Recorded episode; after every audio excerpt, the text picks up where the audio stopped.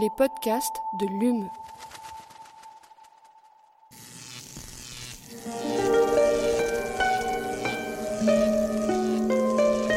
Allume la science. C'est une des nombreuses manières d'essayer de comprendre l'homme. Eh bien, imagine que toute forme de vie sur Terre meurt instantanément et que chaque molécule de ton corps explose à la vitesse de la lumière. Une sorte de, de relativisme absolu. Inversion complète de la charge des protons. La Terre va entendre ces mots. Allume la science. Bonjour et bienvenue à tous et toutes dans Allume la science, l'émission qui vous branche sur l'actualité scientifique des laboratoires de Muse, Montpellier, Université d'excellence. Poumons, prostate, sein, côlon, os, rares sont ceux à ne pas compter parmi leurs proches une personne atteinte d'un cancer quand ils ne sont pas eux-mêmes touchés. Selon l'Institut national du cancer, en 2018, 382 000 nouveaux cas ont été dépistés en France métropolitaine. Parmi ces cas, 58 000 étaient des cancers du sein, le plus meurtrier pour les femmes âgées de 35 à 65 ans. Une sur huit y sera un jour confrontée. Des chiffres qui ne cessent d'augmenter depuis 30 ans. Un constat alarmant, pessimiste même, que fort heureusement, la science et ses progrès viennent un peu éclaircir. Parmi toutes les voies que celle-ci contribue à ouvrir, il en est une particulièrement prometteuse, les CTC pour cellules tumorales circulantes. Des cellules qui, en transportant le cancer à travers nos vaisseaux sanguins, donnent également de précieuses indications sur la possible évolution de la maladie et les meilleurs traitements à adopter. En 2020, un essai mené au CHU de Montpellier a permis de démontrer pour la première fois au niveau mondial l'utilité clinique des CTC dans le choix d'un traitement pour lutter contre le cancer du sein métastasique. Notre invitée du jour est directrice du laboratoire cellules circulantes rares humaines au CHU de Montpellier. Elle travaille depuis plus de 20 ans sur cette thématique et en a bouleversé l'approche avec le concept de biopsie liquide. Ses travaux sont reconnus dans le monde entier comme en témoignent le nombreux prix qu'elle récolte sur son chemin. Euh, à commencer par euh, le prix de l'Académie euh, de médecine, Galet et Breton. Un prix, pardonnez-moi, un prix pour toute une carrière la- de la Société internationale de biopsie liquide. Donc Catherine Alix Panabière, bonjour. Bonjour. Euh, avec moi, comme chaque semaine, pour mener cette interview, la journaliste Aline Perriot. Bonjour. En seconde partie d'émission, nous vous emmenons étudier les plantes sur le plateau d'histologie et de biomécanique du laboratoire AMAP. Allume la science, vous avez le programme, c'est parti. Chargement de l'engin terminé. Nous sommes à 0 moins 60 secondes. 59, 58, 57. Alors, Catherine Alix Panabière, on a l'habitude de commencer cette émission par une, question basique, et celle-ci, elle va pas être facile en fait. Qu'est-ce que c'est qu'un cancer? Et finalement, comment ça se forme un cancer? Oui, alors effectivement, euh, je vais vous parler des cellules tumorales. En fait, on a des cellules qui, euh, j'allais dire, composent un organe, hein, comme les cellules mammaires dans le, dans, le, dans le sein, dans le tissu mammaire. Et en fait, à un moment donné, une cellule tumorale va devenir complètement anarchique. Elle ne va plus, euh, j'allais dire, interagir de manière normale avec les cellules voisines, avec les cellules envi- qu'elles soient euh, identiques ou non, euh, ce qu'on appelle un peu les cellules stromales aussi, euh, les cellules du système immunitaire. Et en fait, elles vont de manière anarchique se, se développer, se répliquer, se multiplier. Et donc, on va avoir une excroissance de tissus, de cellules, voilà, qui vont donc donner une tumeur, un cancer.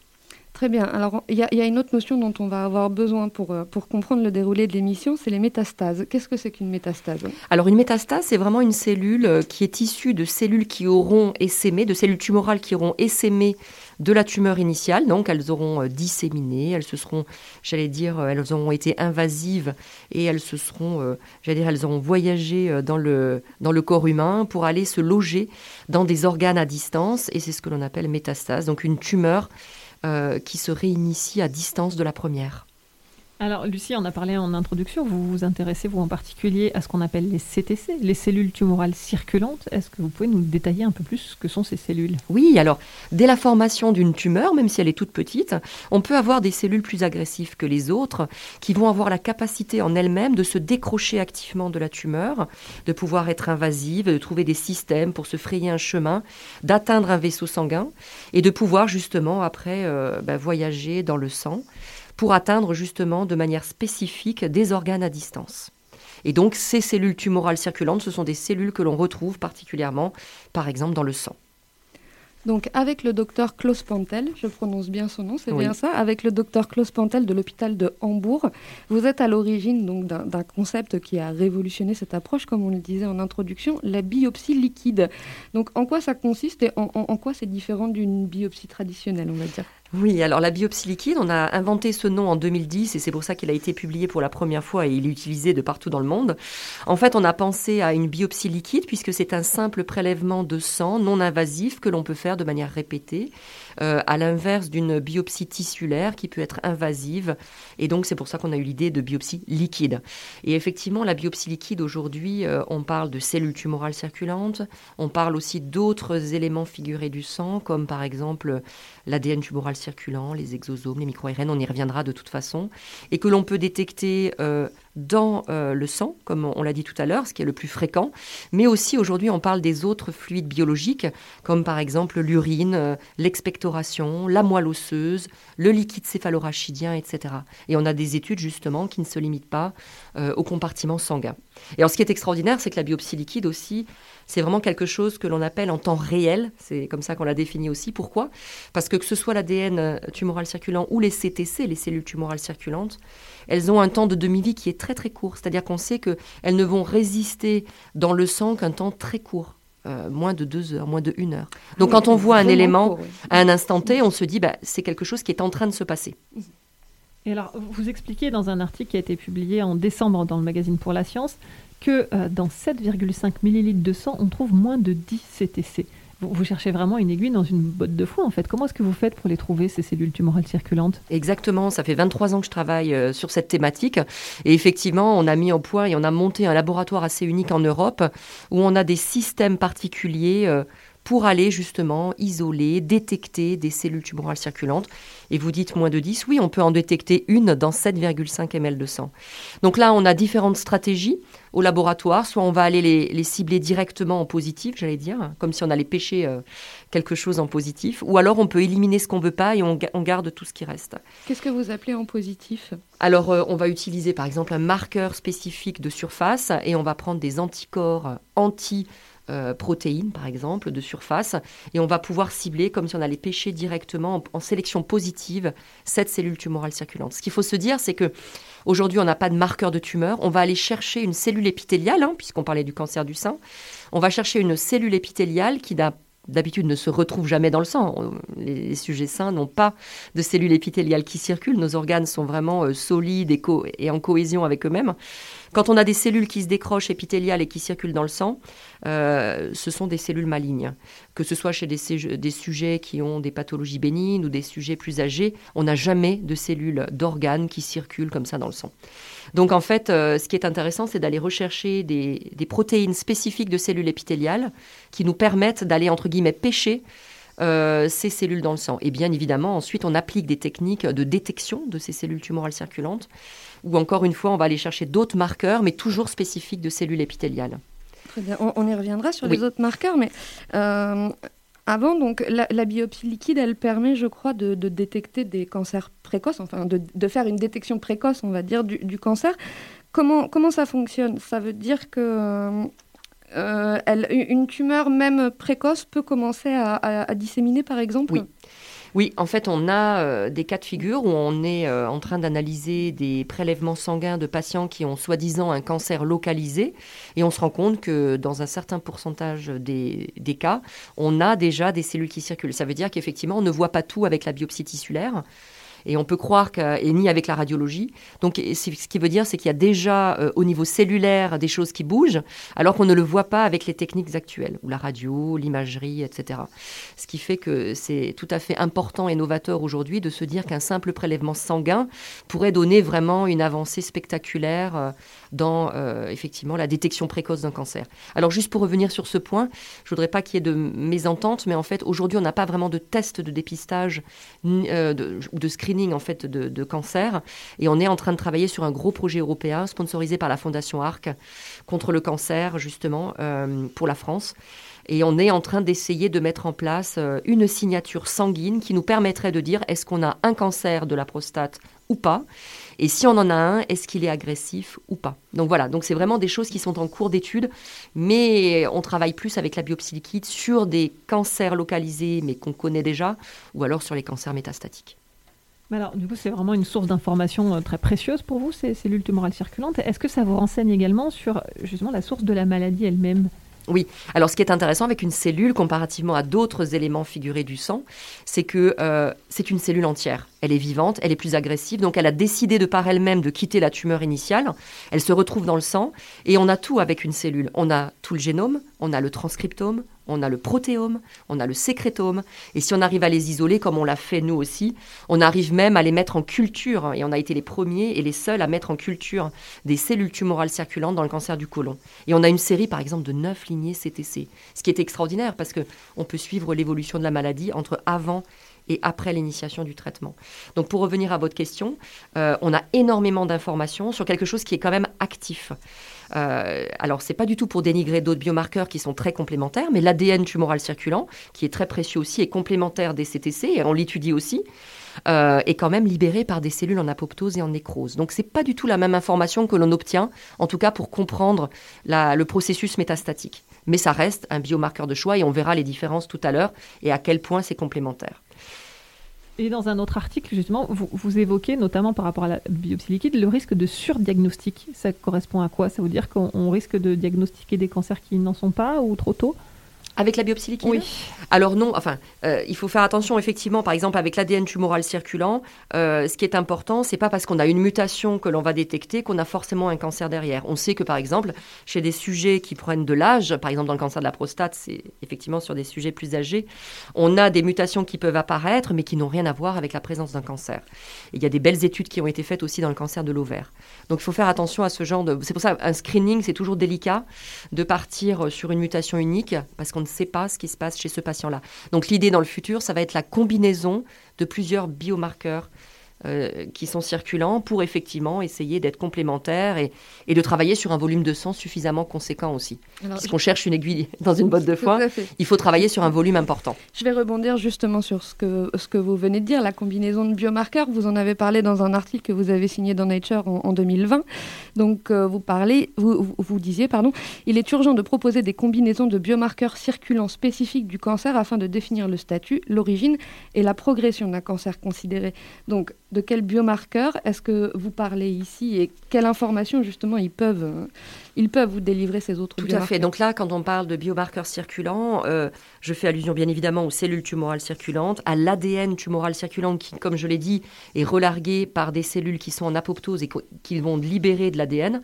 Et là, encore une fois, il faudra bien faire attention de ne pas regarder l'ADN normal circulant qui existe aussi parce que nos cellules meurent et libèrent aussi des, bah, de l'ADN, hein, mais qui est normal euh, chez des sujets âgés qui ont des mutations mais pas de cancer, etc. Donc c'est pour ça que c'est pas aussi simple qu'on le pensait à l'époque. Et donc euh, beaucoup de groupes euh, scientifiques travaillent là-dessus. Et on a la chance de travailler avec le professeur Louis Dias, euh, qui travaille donc aux États-Unis et qui a été nommé par le président Joseph Biden récemment pour être son bras droit au niveau du board cancer aux États-Unis. Et lui, c'est vraiment un grand spécialiste de l'ADN tumoral circulant, mais aussi il a montré dans un gros papier récemment aux États-Unis la technique Cancer-Seq, où justement il combine euh, des protéines, huit euh, protéines connues, avec l'ADN tumoral circulant. Donc encore une fois, on va aller vers quelque chose qui est multiparamétrique, surtout pour quelque chose euh, que l'on veut détecter précocement. Et, et je pense qu'on arrivera dans ce sens. Donc on est très optimiste. Alors, en parlant d'optimisme, vous me dites aussi que cette bioxy liquide, elle s'avère utile pour suivre la résistance au non ou traitement euh, des, cancers Est-ce qu'un cancer euh, est sensible au traitement ou est-ce qu'il est résistant Enfin, personnaliser ce traitement? Comment est-ce que ça fonctionne Ça? Comment est-ce que vous Oui, alors là, c'est effectivement important de dire que, par exemple, je vais prendre l'exemple des CTC, euh, on peut très bien analyser, bah déjà le nombre est important, donc c'est quantitatif. Plus on a de cellules tumorales circulantes, plus c'est grave, entre guillemets, et, de, de, ne pas en avoir, c'est toujours mieux que d'en voir. Donc c'est quantitatif et qualitatif, parce qu'effectivement, on va voir s'il y a l'expression d'une protéine de surface, par exemple, Et on sait qu'aujourd'hui, il y a énormément de thérapies ciblées qui existent pour traiter le cancer, euh, différents types de cancers. Et donc, c'est important, par exemple, d'aller jusqu'à euh, rechercher l'expression d'une protéine sur la cellule tumorale et de se dire, ben voilà, on a identifié une cible thérapeutique, on va donner ce traitement puisqu'il y a ce récepteur qui est exprimé et on a par hasard euh, enfin par chance, une thérapie ciblée qui va justement aller contre ces cellules tumorales.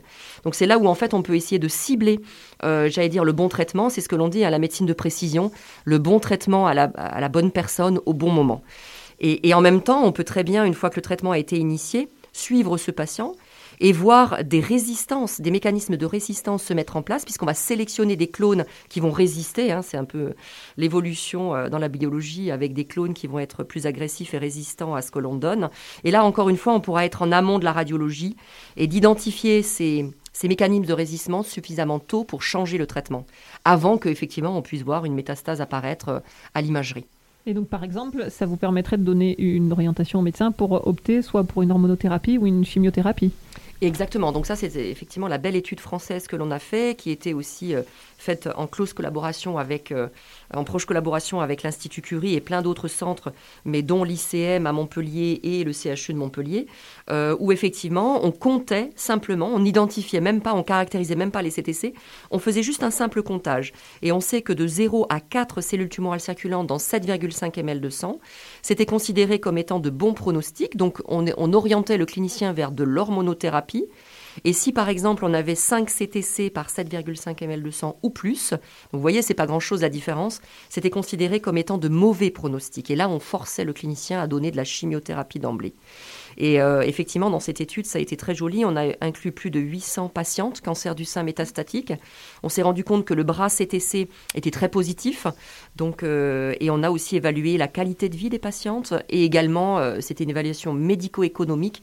Donc aussi le coût pour l'État qui était finalement un gain de traiter au mieux le patient à l'instant T.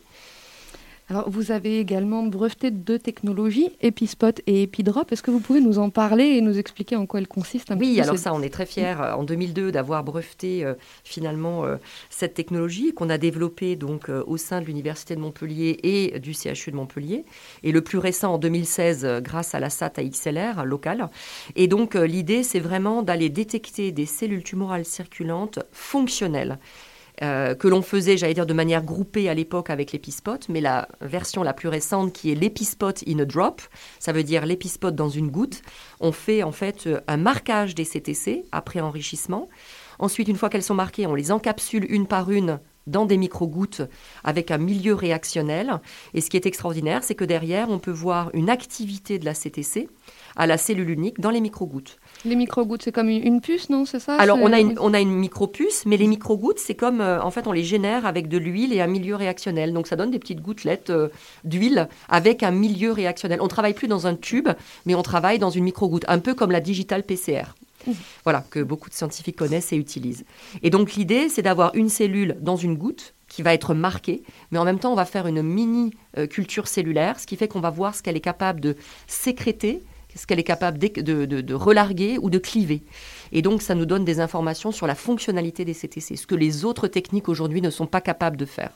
Et donc, l'idée, c'est de, effectivement d'enchaîner sur une start-up, mais aussi de développer quelque chose de tout à fait nouveau que personne ne fait aujourd'hui, c'est l'oncogramme, c'est-à-dire aussi d'essayer de voir si un médicament va être actif directement sur les cellules les plus agressives, les CTC. Euh, grâce à ces micro-gouttes, on, on, dire, on va inclure directement dans la micro-goutte le médicament. On verra s'il est capable de s'accrocher sur la CTC et s'il est capable de détruire cette CTC. Et à un moment donné, bah, ça fait un peu euh, un, parallèle comme l'antibiogramme où on va sélectionner le bon antibiotique pour la bonne infection bactérienne. Et ben là, on va faire la même chose pour le cancer. Alors, vous venez de solliciter l'évaluation par la Haute Autorité de Santé de la détection des CTC dans le cancer du sein métastatique comme acte de biologie médicale. Est-ce que ça signifie que tous les patients pourront bénéficier des avantages de cette biopsie liquide? Alors, on l'espère, c'est-à-dire qu'il faut vraiment qu'on ait une validation par la Haute Autorité de Santé, hein, l'HAS, et c'est pour ça, avec, avec nos collègues et amis de l'Institut Curie, on a vraiment déposé un dossier officiel pour dire, ben voilà, grâce à ce stick Métabrest qui a donné des résultats extraordinaires, on a prouvé ben, qu'on savait quels étaient les patients qui devaient recevoir bah, soit de la chimio, soit de l'hormonothérapie. Donc aujourd'hui, ce que l'on veut faire, c'est vraiment avoir un test remboursé pour ces patientes qui auraient un cancer du sein métastatique et donc qui pourraient bénéficier de ce test sanguin. Aujourd'hui, on n'a pas le droit de le faire au tout venant. On le fait dans des études de recherche clinique translationnelle où les patientes signent un consentement éclairé. Donc c'est pas vraiment la même chose. Mais si demain l'HAS nous valide ce système, on pourrait avoir un vrai B et on pourrait, avec une prescription médicale, aller au laboratoire et demander un test CTC qui serait du coup très informatif pour les oncologues médicaux. Vous nous avez parlé donc de ce, grand essai que vous avez fait sur les cancers du sein métastatiques. Il est difficile à dire ce mot. Métastatique. Euh, il y a un autre essai en cours sur le cancer de la prostate, c'est bien ça? Voilà, on, a voulu avec euh, notre collègue, le professeur Culline à Paris, euh, déposer un projet similaire, mais cette fois-ci dans le cancer de la prostate métastatique. Et c'est vrai, comme vous me le disiez tout à l'heure, est-ce que tous les patients pourraient en bénéficier? Il est important aujourd'hui, malgré tout, de montrer patte blanche et justement de faire une validation dans le cancer du sein, c'est fait Là, on est en train de le faire dans le cancer de la prostate, etc. Et il faut le faire pour les différents biomarqueurs circulants. Alors, on l'a dit, vous travaillez sur le cancer du sein, notamment depuis maintenant plus de 20 ans, 23 ans 23 ans. Euh, quelle est la différence entre une femme qui apprend qu'elle a un cancer aujourd'hui, en 2022, et euh, la même femme qui l'aura appris en 2000 en termes d'évolution et de pronostic pour elle? Alors, bah, effectivement, déjà la biopsie liquide, on espère que ça pourra personnaliser davantage euh, le traitement et la médecine euh, qui pourrait en suivre. Donc ça, ça va être une vraie avancée pour les patients qui ont un cancer, que ce soit pour le dépistage, la prise en charge et le suivi euh, en fonction des résistances aux médicaments. Mais déjà aujourd'hui, alors je ne suis pas oncologue médical, mais aujourd'hui, on, peut être déjà sûr que le dépistage est bien plus important qu'à l'époque. Donc la prévention, le dépistage, mais également les traitements qui sont beaucoup plus précis, qui sont beaucoup plus, j'allais dire, qui sont appropriés. Donc, euh, il est vrai qu'aujourd'hui, on ne va pas traiter un cancer du sein comme à l'époque. Il y en a beaucoup plus de, guérison et de rémission qu'à l'époque. Donc, euh, on arrive de plus en plus à cerner cette maladie et, et, donc, il faut être optimiste pour les patients qui ont un cancer. Merci beaucoup Catherine Alix Panabière. Avant de vous laisser, je reviens sur deux petites informations. Donc j'ai cité vos prix quelques-uns de vos prix en introduction. Euh, je n'ai pas cité le tout dernier, donc euh, le prix Savchuk, c'est celui qui est dur à dire, c'est pour ça que je l'ai zappé. Donc le prix Savchuk d'une fondation ukrainienne, c'est bien ça? C'est ça, une fondation ukrainienne qui est basée à Monaco.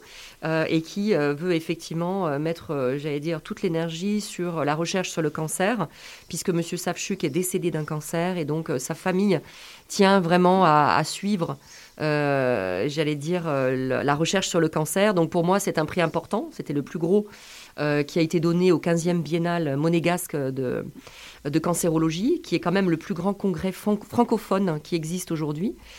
Et, pour moi, c'est un départ. C'est pas juste un prix. C'est vrai que c'est aussi, j'ai appris à connaître cette fondation, la directrice et la présidente. Et il est vrai que le but est vraiment de démarrer des projets avec Monaco avec cette fondation et ils vont nous, je pense, nous escorter dans cette direction.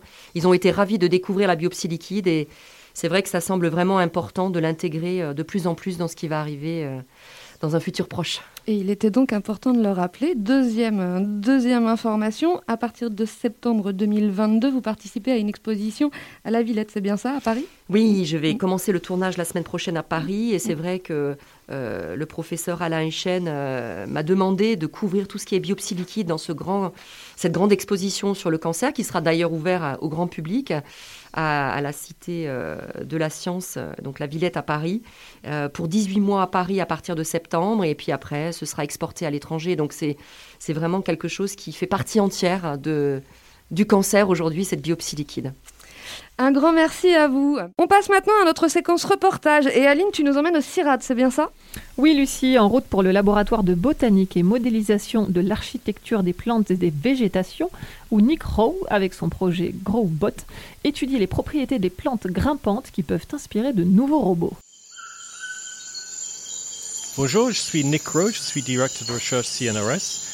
Et euh, je suis responsable, euh, je suis le responsable scientifique pour ce euh, plateau technique. Voilà, on fait la recherche sur la biomécanique et l'anatomie.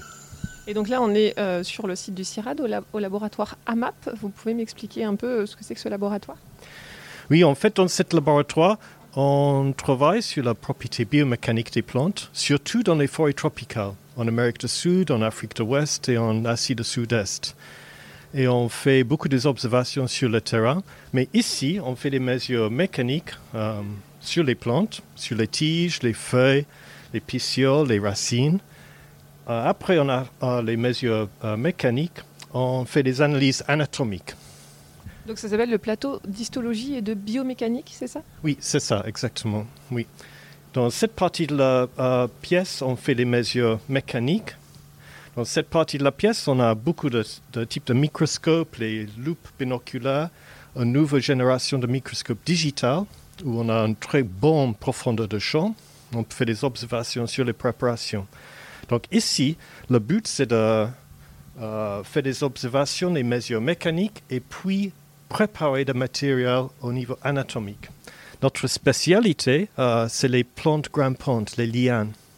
Les plantes grimpantes sont très très particuliers, très très différents des arbres parce qu'au début ils sont rigides quand ils veulent trouver un support. La clématite, le chèvrefeuille, au début ils, cherchent les supports. Après ils s'attachent, ils deviennent très très flexibles. Ils ne cassent pas.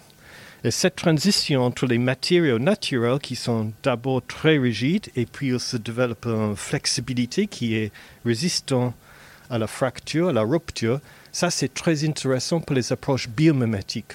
Et comment elle s'appelle cette machine justement qui vous sert à, à Euh, ça mesurer s'appelle ça? un, un- un machine d'essai, tout simplement, machine d'essai universelle. On peut faire toutes sortes de, de- de- essais avec cette machine. On peut même couper le matériel, on peut fixer un, un lame rasoir euh, ici, et on peut, on peut mesurer la force de la rupture, l'énergie de la rupture, la, la force nécessaire pour casser un matériel, pour couper un matériel. Et ces approches sont très intéressantes pour beaucoup de, euh, de traits fonctionnels. On dit en, écologie des plantes, on, appelle ces, caractéristiques des traits. Et avec les approches biomécaniques, on peut explorer beaucoup plus des traits euh, quantitatifs avec la force, avec la flexion, avec la tension, la force de la rupture.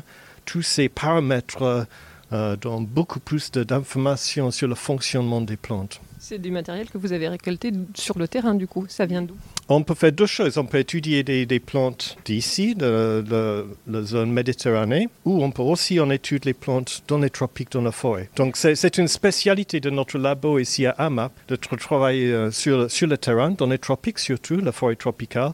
Et pour ça, une partie importante de notre euh, euh, plateau technique ici, c'est d'avoir les machines qu'on peut amener avec nous. On a miniaturisé les, les- les machines comme ça pour qui permet de faire des tests sur le terrain. Vous m'avez dit que vous aviez un nouveau type de microscope. Qu'est-ce qu'il a de particulier? Est-ce qu'on peut le voir? C'est un euh, microscope, on dit un microscope digital. On n'a pas des oculaires. L'avantage avec ce microscope, c'est qu'on a une grande profondeur de champ. On peut faire une série de, de photos euh, à plusieurs niveaux. Et même euh, avec un grand grossissement, on a une bonne euh, mise au point pour toute la, la profondeur de l'échantillon. Et qu'est-ce que vous regardez sur ces échantillons justement? Ce qu'on on est très intéressé pour voir la géométrie des tissus euh, dans les espèces différentes entre les stades jeunes et les stades anciens pour voir cette transition entre très rigide et très flexible. Sur les, les plantes grimpantes dans... grimpantes. Et euh, comme ça, on peut vraiment quantifier les proportions de tissus rigides, les types de tissus, les mélanges de tissus, les types de croissance, le type de croissance additif, quand le tissu, le type de bois peut changer pendant, pendant la croissance, et ça peut changer la propriété mécanique de la tige. Ça fait un peu de révolution dans notre laboratoire pour les observations avec le microscope. Ah oui, alors là, donc on, on voit l'image sur l'écran qui va avec euh, le, le fameux microscope. Qu'est-ce qu'on peut décrire et, et est-ce que vous pouvez nous dire? Ici, ici, par exemple, on voit les combinaisons de tissus qui, les combinaisons de tissus qui, qui, qu'on peut associer avec les propriétés mécaniques. C'est quoi comme plante? Euh, c'est, une plante qui s'appelle Doliocapus. Euh, c'est, une plante grimpante qui, qui pousse dans la forêt en Guyane. Sur, très, euh, on le trouve très souvent dans la lisière. Sur l'extrémité, il, il porte les tout petits crochets et il commence avec les, les tiges très rigides pour chercher le support. Et après, il trouve un support, la tige devient très flexible. Et cette tige-là, il est sur le point de, de commencer d'être euh, flexible. Et du coup, ces observations-là que vous faites sur le plateau ici à Montpellier, elles vous permettent de mieux comprendre euh, comment fonctionnent les plantes sur leur, dans leur milieu naturel? Oui, exactement. Et notre, euh, un, un projet que nous avons dans le laboratoire, ça s'appelle Growbot, c'est un projet européen avec les partenaires, les chimistes, les physicists, les, les spécialistes de robotique. Euh, c'est un projet qui essaie de trouver les traits fonctionnels intéressants chez les plantes grimpantes, la capacité de chercher du support, la capacité d'être euh, rigide et puis très flexible. On essaie d'intégrer ces caractéristiques naturelles chez les plantes pour une nouvelle sorte de robotique, pour les nouveaux robots qui sont capables de, de croissance et qui sont capables de, de traverser les espaces dans les endroits très aléatoires, peut-être après un tremblement de terre ou dans une zone très dangereuse pour l'homme d'aller voir les choses. L'idée, c'est d'avoir des robots qui peuvent explorer les endroits difficiles et réguliers, comme les plantes grimpantes dans la forêt. Donc vous inspirez des capacités des plantes grimpantes pour pouvoir concevoir de- des robots comme ça, c'est passionnant. Exact. Exactement. Vous travaillez avec des, des roboticiens du coup? Oui, euh, les roboticiens en, en Italie, dans, dans un institut qui s'appelle IIT, avec Barbara Mazzolai, qui est la, la chef de la- du projet. C'est très transdisciplinaire finalement, de la botanique oui, à la robotique. Exactement. On a des autres euh, euh, appareils ici. Ici, c'est un pendule mouton. Et en fait, avec cet appareil-là, on peut calculer euh, la force nécessaire pour casser quelque chose. Ah, et c'est pas ce qu'on regardait déjà sur celui de tout à l'heure Ici, c'est, un appareil qui fait les mesures en choc. On, on- on a un impact, on a, on a le matos là qui, qui est dans une position élevée et on peut déclencher le C'est une branche que vous mettez en dessous? On peut mettre en branche une petite tige, un morceau de bois, et on dégage la, la- la machine ici. Le matou descend, Oui, donc là on a le marteau qui descend et qui vient taper sur l'échantillon. il casse l'échantillon. Et la machine mesure le, euh, le point après l'impact, il mesure la distance, et avec cette euh, distance, il peut mesurer la force qui, qui était nécessaire pour casser l'échantillon. Et ça, c'est très intéressant pour, pour voir les- comment les plantes sont résistantes au choc. Les plantes grimpantes sont très résistantes au choc.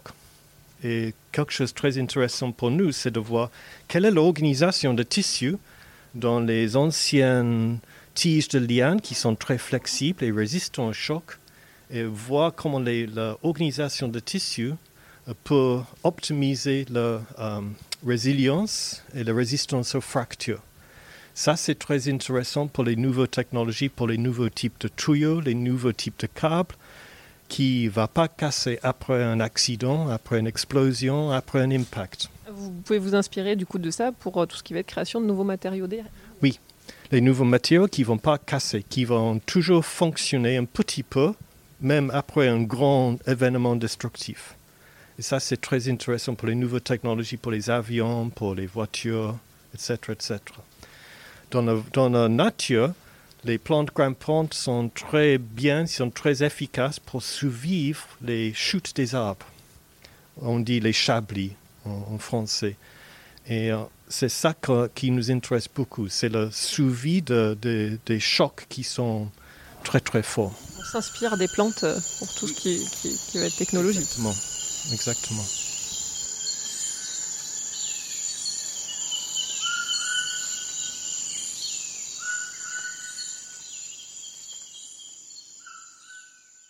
Allume la science, c'est déjà fini. Un grand merci à Anna Debelandre pour la réalisation de cette émission. On se retrouve la semaine prochaine. D'ici là, restez branchés.